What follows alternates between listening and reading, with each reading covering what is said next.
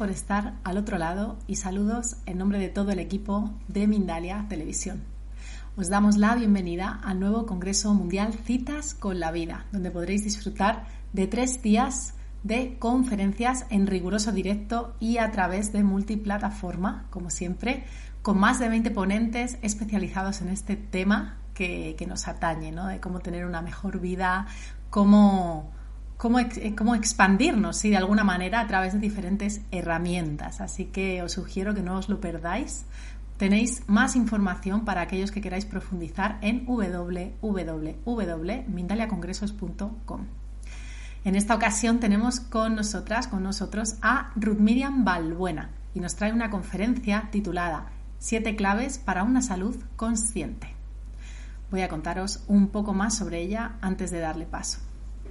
Ruth Miriam Balbuena es médica veterinaria, tiene un máster en inmunología y está diplomada en psiconeuroinmunología. La experiencia como docente en áreas disciplinares y de desarrollo humano le han permitido integrar el humanismo y la ciencia.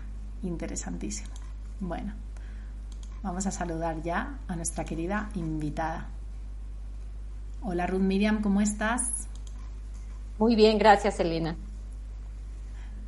Me alegro mucho. Nosotros también estamos deseando escucharte, así que no te robo ni un segundo más y nos vemos después para las preguntas, Bella. Vale, muchas gracias. Desde la hora actual en Colombia, buenos días para ti y buenos días para los participantes a este Congreso de Citas con la Vida, cuyo anfitrión es Mindalia. Y la cita con la vida hoy, en este momento, corresponde a hablar de una salud consciente.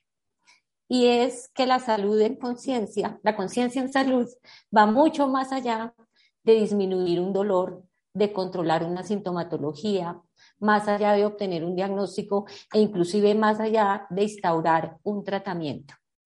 La salud consciente requiere el entendimiento y la comprensión de cómo está conformado el ser.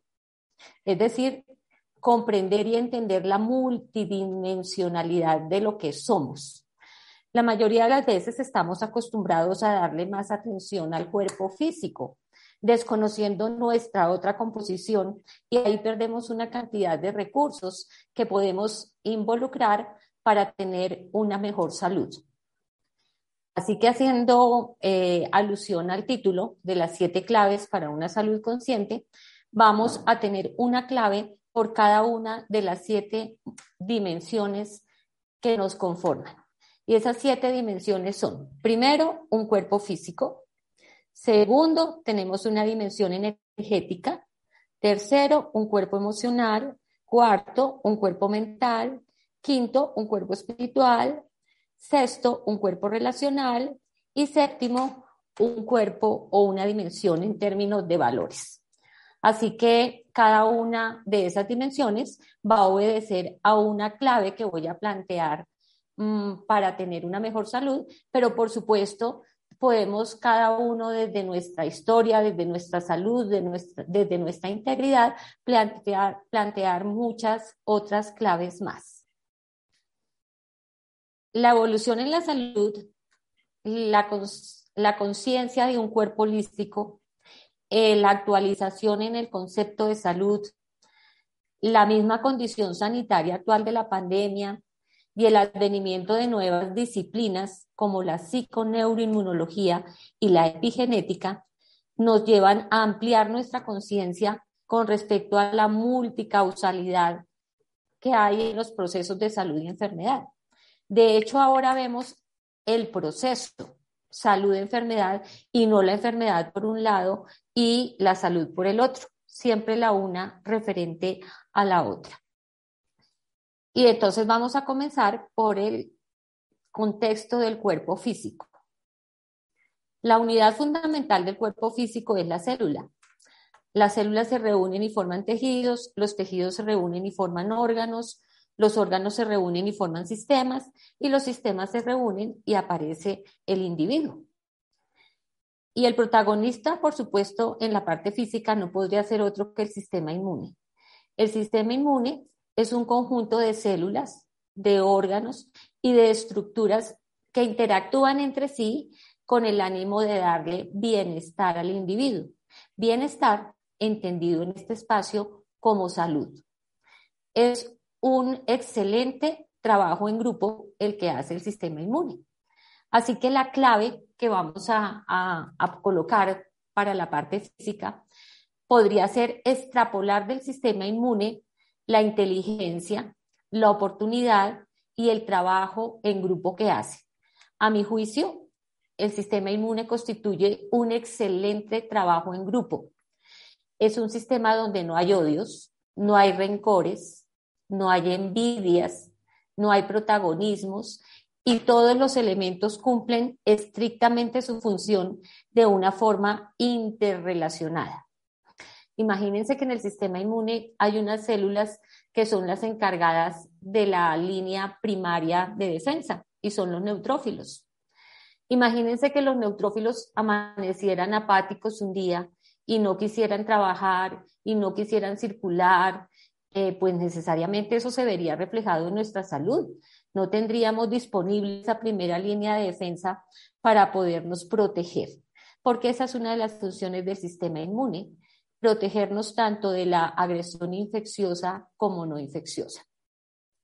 Y planteada ya el contexto y la primera clave, pasamos al segundo contexto, que correspondería a el cuerpo energético o la dimensión energética, cuya unidad básica fundamental, pues podríamos considerar que es el átomo, y debemos considerar que nosotros estamos hechos de la misma materia que está hecho el universo de energía.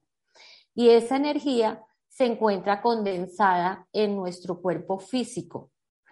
Y esa energía se encuentra distribuida a través de siete grandes centros energéticos. Y voy a utilizar aquí mi modelo, en donde vamos a ver la distribución de los siete principales centros energéticos. No son los únicos, hay muchos más.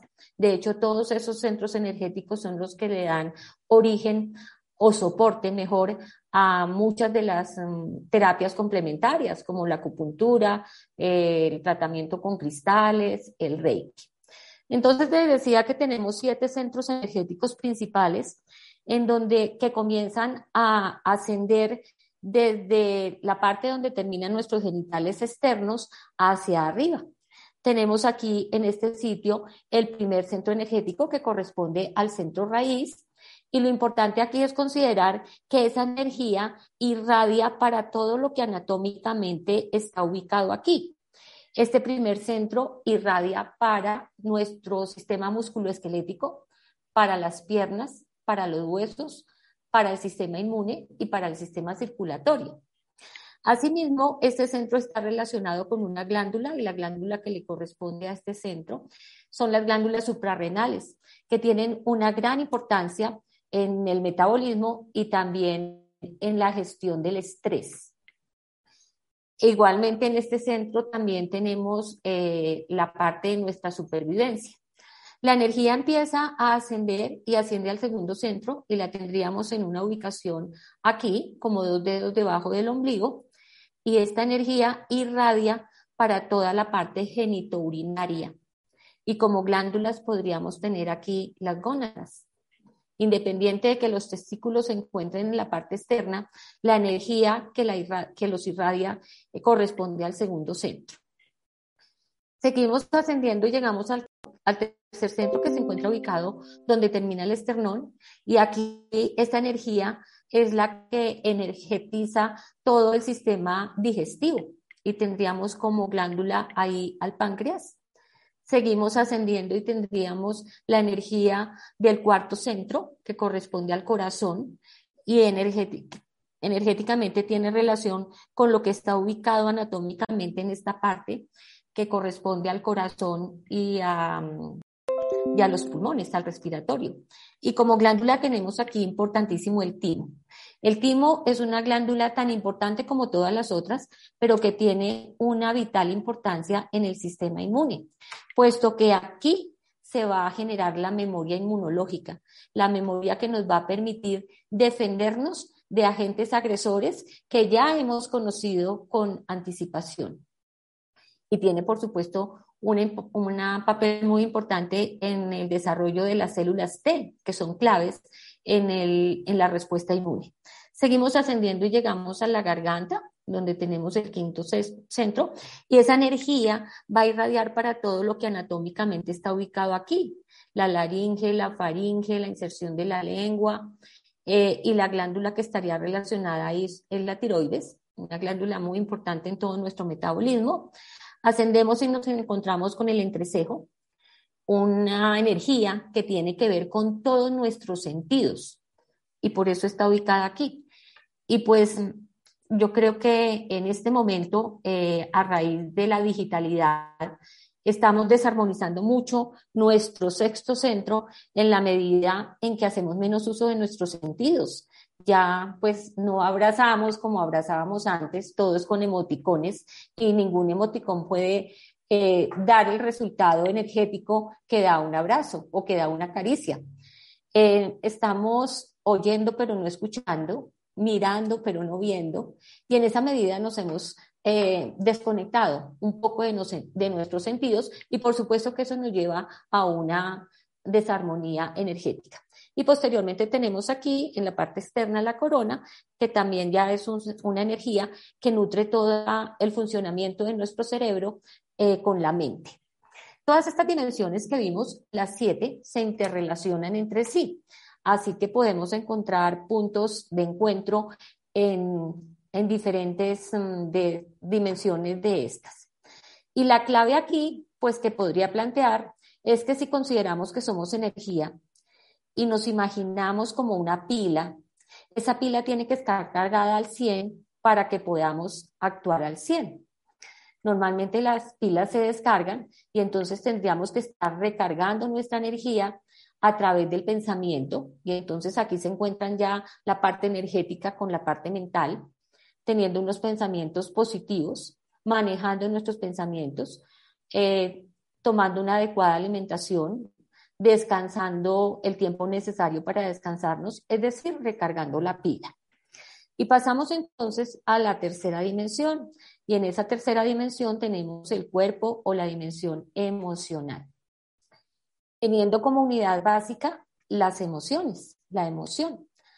Y las emociones tienen muchas clasificaciones, pero unas como negativas, unas como positivas, em, pero yo voy a tomar eh, la clasificación que tiene el doctor Jorge Carvajal, médico sintergético, eh, de reconocida, muy reconocido a nivel internacional.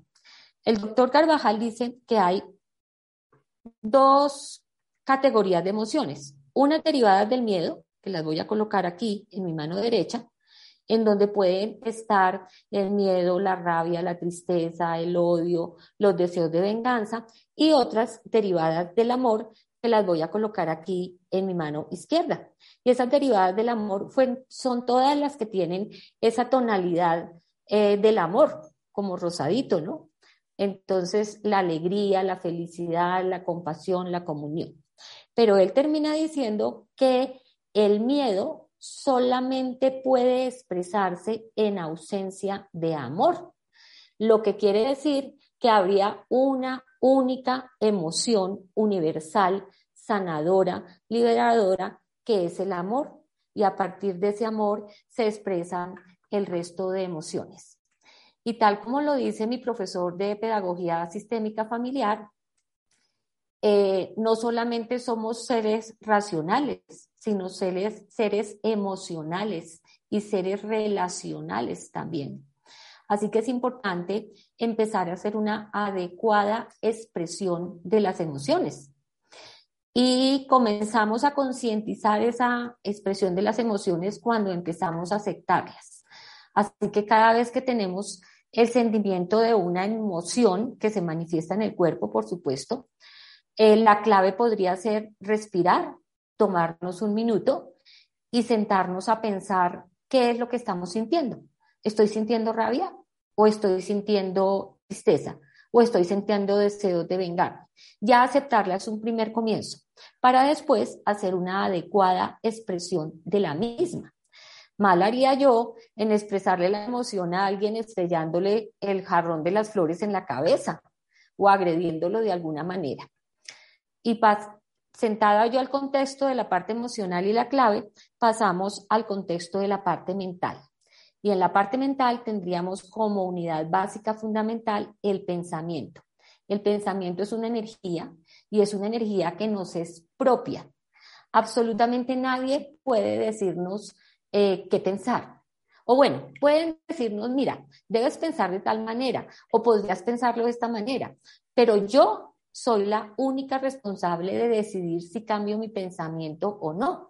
Así que somos dueños y señores de nuestros pensamientos.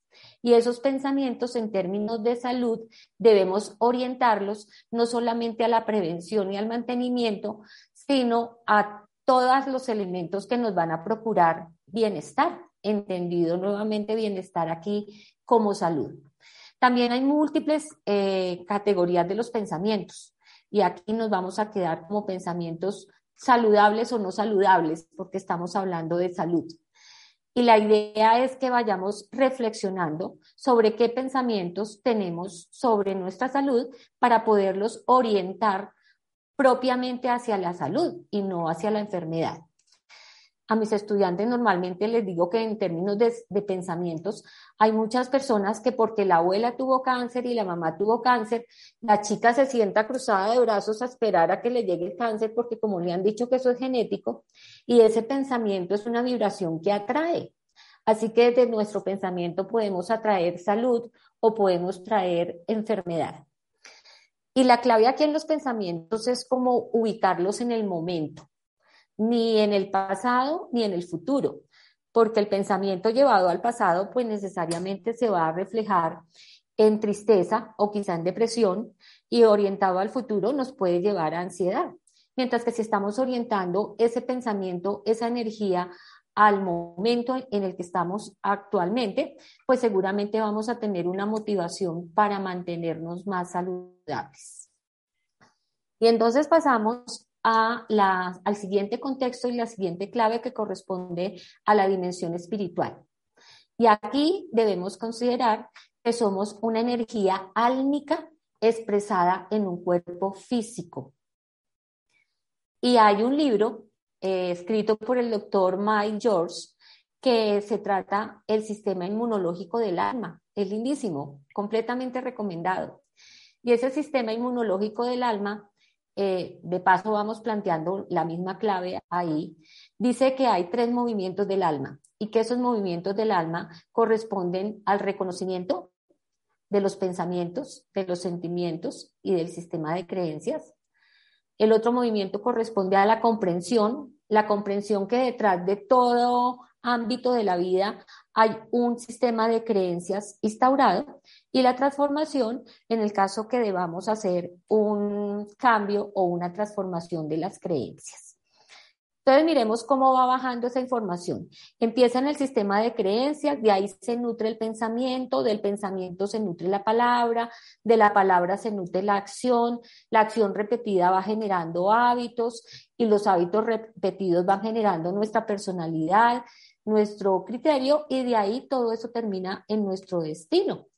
Así que desde el sistema de creencias tenemos que empezar a trabajar nuestra salud y debemos considerar que la salud no es una cosa al azar, es algo en lo cual yo como cuerpo físico, como cuerpo álmico, como cuerpo emocional y como cuerpo mental puedo intervenir en beneficio y que cada vez que yo haga una intervención en mi salud a nivel individual, eso va a tener una repercusión a nivel colectivo, a nivel poblacional, y no solamente a nivel de nuestra especie, también a nivel de las especies animales y las especies vegetales. Y un ejemplo práctico de esto lo tuvimos aquí en estos tiempos de pandemia. Y en la parte relacional y el contexto, pues tendríamos como unidad fundamental el individuo, es importantísima la relación que tengo conmigo mismo. Y muchas veces esa relación la desconozco por estar en el afuera. Y esa relación que tengo conmigo mismo también tengo que, tengo que incluir en esa relación la relación con mi núcleo familiar cercano, que es la familia. Y la clave para trabajar esta, esta dimensión relacional pues podría ser trabajar en los tres principios que rigen la pedagogía sistémica familiar, que son la pertenencia, y la pertenencia dice que todos los elementos del sistema hacen parte del sistema y que no puedo excluir a ninguno. Cuando hay alguien excluido de la familia, hay algo que no funciona bien en esa parte relacional. El otro principio es el orden, que dice que cada elemento de la familia tiene un lugar y debe ocupar su lugar y no otro. Y muchas veces ocupamos como hijos el papel, el papel de mamá o la mamá puede ocupar el papel del hijo y en esa medida pues estamos en un desorden. Y el otro aspecto es el equilibrio. Y el equilibrio corresponde específicamente al equilibrio entre el dar y el recibir y es que debe haber un equilibrio entre el dar y el recibir en todos los ámbitos de nuestra vida. Y el equilibrio en salud lo podríamos plantear que si yo le doy eh, buena alimentación, buen descanso, buenas relaciones, expresión adecuada de emociones, pues seguramente voy a tener como, como ese recibir la salud. Y el último aspecto, que es la parte correspondiente a los valores, es que como sociedad pues nos movemos dentro de unos valores, dentro de un marco de referencia de comportamiento. Y hay múltiples valores, cientos de valores, pero aquí los vamos a clasificar como los valores universales. Los valores universales son cinco y son aquellos que se encuentran en todas las culturas. A pesar de que son siete, muchos cientos, ellos se pueden acomodar dentro de estos cinco. Y esos cinco corresponden a la verdad, la paz, el amor, la no violencia, la rectitud. Así que cualquier valor podríamos estarlo incluyendo en cualquiera de estas categorías, partiendo, por supuesto, de ese valor eh, universal, dador de vida, sanador, que involucre a todas estas dimensiones del ser que hemos visto, que corresponde al amor. Y es que el amor no lo debemos buscar afuera. El amor somos nosotros mismos. El amor es, hace parte de nuestra constitución, de nuestra esencia, pero la mayoría de las veces empezamos a buscarlo afuera y ahí es cuando nos enredamos, no solamente con la salud, sino también con esa parte relacional conflictiva que tenemos con quienes nos rodean. Eh, comprendidas estas dimensiones, pues cada uno puede plantear diferentes estrategias para empezar a ser responsable y apropiarse de su propia salud y ser co-creador o co-creadora de la misma. Muchas veces no sanamos. ¿Por qué? Porque tenemos unas memorias celulares eh, de enfermedad, porque tenemos miedo a valernos por nosotros mismos, porque ponemos nuestra salud en la responsabilidad de otros y estamos pensando que el médico nos va a sanar, que los medicamentos nos van a sanar que el exterior es el que nos va a sanar y en esa medida nos desapropiamos de nuestro ser, no solamente en el ámbito de salud, sino en muchos más. Eh, también nos sanamos porque tenemos pensamientos no saludables, ¿no? Eh, de hecho, muchas veces nos apropiamos de las enfermedades. Entonces empiezo a hablar de mi cáncer, mi autoinmunidad, mi diabetes y de lo que es mío, pues yo lo quiero preservar el inconsciente se encarga de preservarlo cuando nosotros le damos esa, esa, mm, esa, esa condición a la enfermedad de hacerla propia. Y otra razón por la cual nos sanamos es porque tenemos mucha renuencia al cambio. Estamos generalmente en nuestro sitio de confort, en donde no queremos eh, cambiar absolutamente nada. De tal manera que es importante hacer conciencia en salud porque el cambio no me lo va a imponer nadie de afuera. El cambio lo voy a proponer yo mismo, desde mi historia, desde mi nivel de conciencia, desde mi conocimiento. Entonces, Elena, con esto yo creo que tenemos ah, agotado el tiempo o tú me dirás eh, cómo vamos.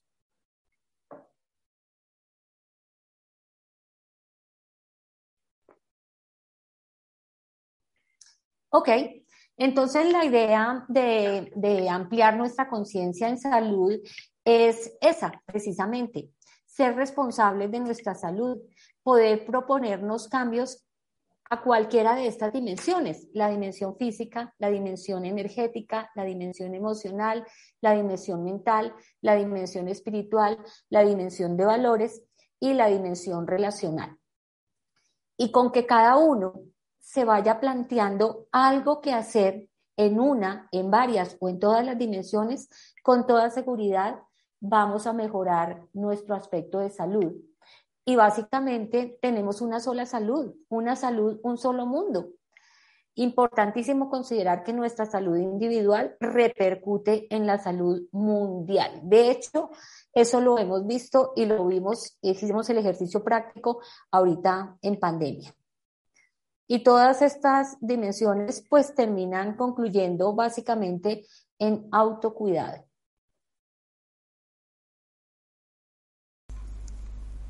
Ok, ahora sí, muchísimas gracias Teresa, ha sido muy interesante. Y bueno, qué importante el autocuidado, además en estos tiempos que estamos atravesando, como tú bien dices, ¿no? Así que bueno, como comentaba, vamos a continuar después con las preguntas del público, pero antes quiero recordar una información a todo el público de Mindalia. Ruth Miriam Balbuena forma parte del Congreso Citas con la Vida, organizado por Mindalia.com y retransmitido en directo para todo el planeta y a través de multiplataforma. Si tú también deseas formar parte como especialista, escribe un mail a congresos.mindalia.com. Bueno, también recordar, como siempre, a la audiencia que las redes sociales de Ruth estarán bajo la descripción del vídeo de YouTube. ¿sí? Ahí es donde tenéis que ir a a encontrarlas, que esa es la plataforma madre, como sabéis. Además también va a estar en diferido, por supuesto. Así que ahí vais a encontrar más información sobre Ruth y lo que ofrece. ¿Nos puedes decir cuáles son tus redes sociales, Ruth también? Bueno, las redes sociales básicamente son el canal de YouTube y, mi correo electrónico que, está, que aparecen ahí en la información de, de, de Mindalia, en donde si están interesados en la construcción de programas, de clases, de, seminarios, de talleres, con temas disciplinares de inmunología o de patología clínica o con temas de desarrollo humano como un fortalecimiento cognitivo, pues pueden eh, contactarme a través de, de, esas, esa información, de esas redes. ¿Y nos puedes decir, por ejemplo, cuál es tu canal de YouTube para aquellas personas que quieran ir investigando un poquito? Claro, Elena, gracias. El canal de YouTube, de YouTube es la profe de inmuno. Ahí encontrarán eh, un curso básico de inmunología. Qué bonito, la profe de inmuno. Muchas gracias. Bueno, pues ahora sí. Gracias a ti, Elena. Gracias, Bella. Vamos a pasar a las preguntas del público. Recordad que para usuarios de YouTube, recordad que además de realizar vuestras preguntas podéis colaborar con Mindalia mediante el botón Super Chat, el cual hará que vuestra pregunta sea preferente. Bueno, pues la primera nos la hace Giseli Orozco, nos ve desde YouTube y nos dice, desde Boston, pregunta, ¿cómo puedo trabajar el chakra raíz para mejorar dolor en la pierna y en la cadera izquierda? Mil gracias, excelente conferencia. Eh, muchas gracias. Bueno, el chakra raíz se puede manejar de muchas razones, ¿no? Eh, me alegra mucho la conexión que hizo porque está relacionado con, el sistema musculoesquelético. Ella está refiriendo precisamente una molestia a nivel de las piernas. Eh, ese centro se puede trabajar haciendo contacto con la tierra, eh, manejando la tierra, caminando descalzo, se puede armonizar con el color rojo, ubicando el color rojo en la zona donde anatómicamente está ubicado el centro, entonces bien te vendría a utilizar eh, una ropa interior roja. Eh, este centro está relacionado con un arquetipo que es la víctima, entonces tendrías que revisar también eh, en qué aspectos de la vida hay victimismo y, salir de, ese, de ese estado. Podría también armonizarse con terapia con cristales, con terapia de acupuntura, eh, con Reiki, pues hay muchas, muchas estrategias, pero quizá lo ideal es revisar nuestro papel de víctima, porque una vez que entramos en el papel de víctima, principalmente en la enfermedad, es muy difícil salir de ahí.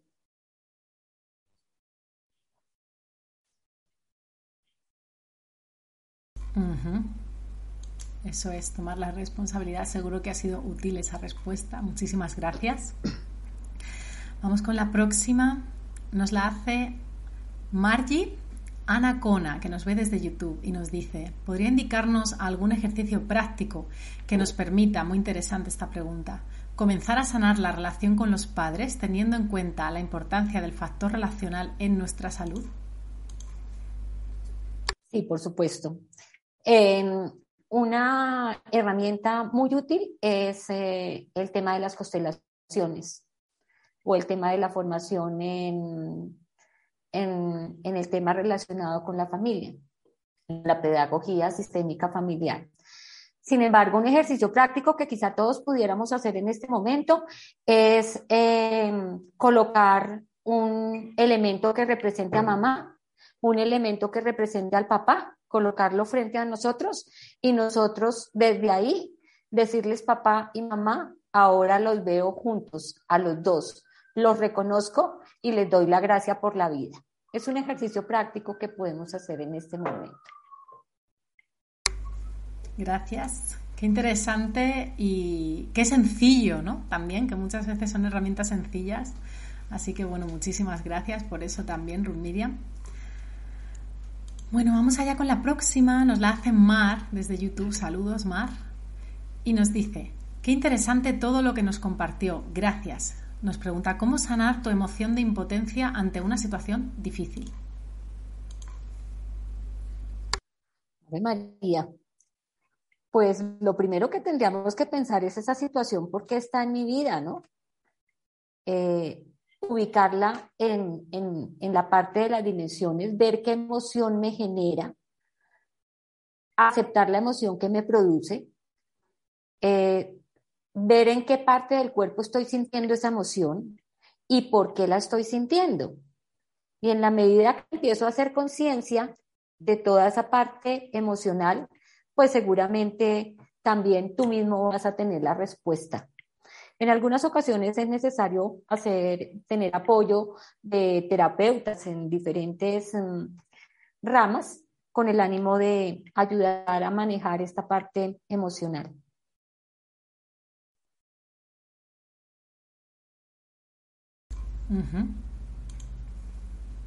Genial. Bueno, la verdad que también supongo que será interesante combinar algunas que otras técnicas en algunas ocasiones. Eh, ¿Tienes algún ejemplo, por ejemplo, Ruth Miriam, de, alguna situación en la cual eh, un centro energético resuene con otro? ¿Algunos síntomas así que hayas visto repetidos para personas que se puedan identificar? Eh, sí. estos centros energéticos están relacionados generalmente en duplas. Es así como el tercero y el cuarto trabajan unidos, siempre haciendo un triángulo con el sexto. El primero y el séptimo son la dupla, siempre haciendo un triángulo con el sexto. Y el quinto y el segundo haciendo un triángulo con el sexto. Entonces, normalmente cuando vamos a armonización de centros energéticos, pues se puede trabajar con con color, se puede trabajar con cristales, se puede trabajar con sanación a través de las manos, con irradiación energética. Y siempre los sanadores lo hacen utilizando esos triángulos energéticos. Primero, primero, lo voy a mostrar por detrás, primero, séptimo, sexto, un triángulo energético. Quinto, segundo, quinto, sexto, un cuadro, uno energético, y tercero, cuarto, sexto, también haciendo un, triángulo energético.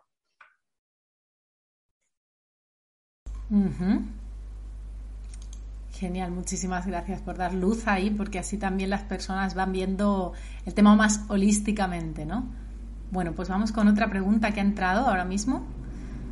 Nos la hace Diana Bernachea desde YouTube y nos dice, pregunta desde Argentina, ¿cómo se puede trabajar el hipotiroidismo y la menopausia precoz para una mejor calidad de vida? Bueno, trabajando la emoción.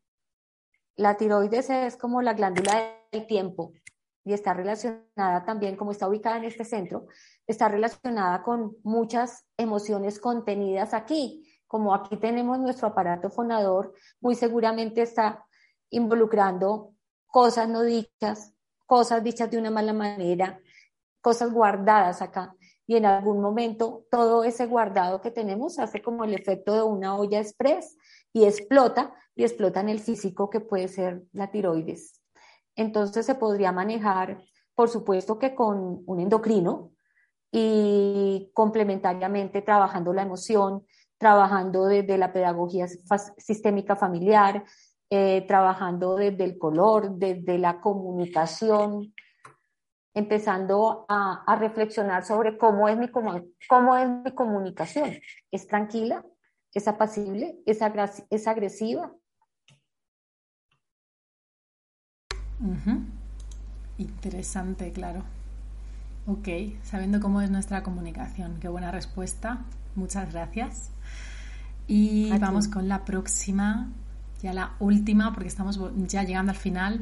Nos la hace Vimana desde México. Y nos dice, ¿alguna opinión de lo que es la muerte? Y si, en su opinión, existe la reencarnación desde YouTube. Bueno, en mi opinión, sí, eh, creo que existe la reencarnación.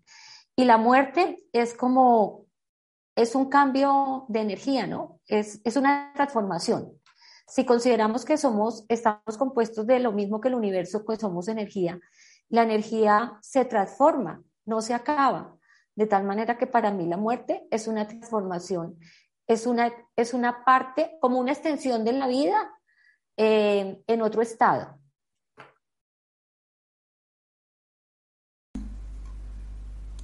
Bueno, bastante interesante también. Sí, puede ser, ¿no? Eso que dicen que la materia ni se crea ni se destruye, eh, la energía, todas estas cosas. Así que bueno, ahora sí, estamos llegando al final, Ruth Miriam. Eh, yo quería que nos recordases ahora cuando te despidas tus redes sociales también para que las personas puedan encontrarte fácilmente, aunque ya has dado tu, tu canal de YouTube. Y bueno, yo quería agradecerte esta visión que traes eh, tan sanadora y tan específica ¿no? a este Congreso de Citas con la Vida, porque me parece interesante toda la información que nos has dado, la resonancia también entre esos centros energéticos y bueno, creo que es de mucha utilidad. Así que darte las gracias de parte de todo el equipo y nada, voy a pasarte también a cámara para que tú puedas despedirte, recordarnos tus redes y por supuesto decir unas últimas palabras para nosotros y la audiencia sobre todo. Vale, muchas gracias a ti, gracias a Mindalia. Eh, la información de para comunicación es el canal de YouTube La, la Profe de Inmuno y mi correo electrónico que es largo pero es muy sencillo porque es todo mi nombre, comenzando por los apellidos, Valbuena Cerrato Miriam, arroba gmail.com. Y pues no me queda más también que agradecer el espacio, agradecer la participación y me despido de ustedes con un abrazo de corazón. Bueno, pues nosotros también nos despedimos con un abrazo de corazón. Y nada, os recordamos que por supuesto seguimos con el Congreso Citas con la Vida, no os perdáis la próxima conferencia y también os recuerdo que podréis disfrutar en diferido del contenido de este Congreso en el resto de nuestras plataformas y también en Mindalia Radio. Así que os mando un abrazo enorme y gracias de nuevo por estar al otro lado, por la participación, por las preguntas y por toda esa gratitud que llega siempre a través del chat. Un abrazo.